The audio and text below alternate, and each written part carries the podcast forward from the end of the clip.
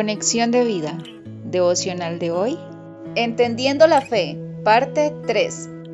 Dispongamos nuestro corazón para la oración inicial.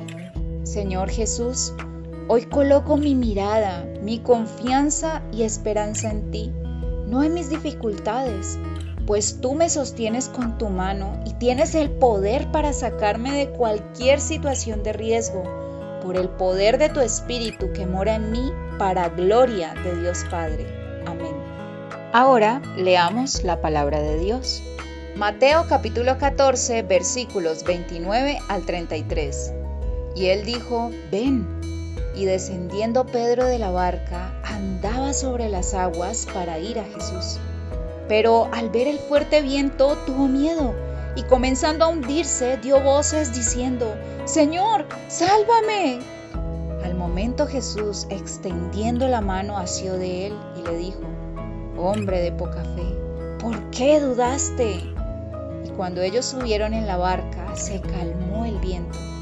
Entonces los que estaban en la barca vinieron y le adoraron diciendo, verdaderamente eres hijo de Dios. La reflexión de hoy nos dice, Tal vez hemos escuchado este pasaje en el que Pedro, al ser llamado por Jesús, andaba sobre las aguas para ir a Jesús, pero el fuerte viento le hace temer y se empieza a hundir. Tuvo miedo, denota que al mirar la tormenta pensó en sí mismo, en su incapacidad, en su limitación, pues el miedo surge del interior del hombre. No fijó su mirada en Cristo, sino en sí mismo, arrastrado por las circunstancias externas. De la misma manera, cuando no miramos a Cristo, sino a las dificultades, enfermedades o a los ataques del enemigo con sus mentiras llenas de condenación, somos tentados a mirarnos a nosotros mismos, enfocándonos en los problemas y no en aquel que tiene el poder de hacer que todo obre para nuestro bien conforme a su propósito. Romanos 8:28. La fe nos permite tener la mirada puesta en Cristo, no en nosotros.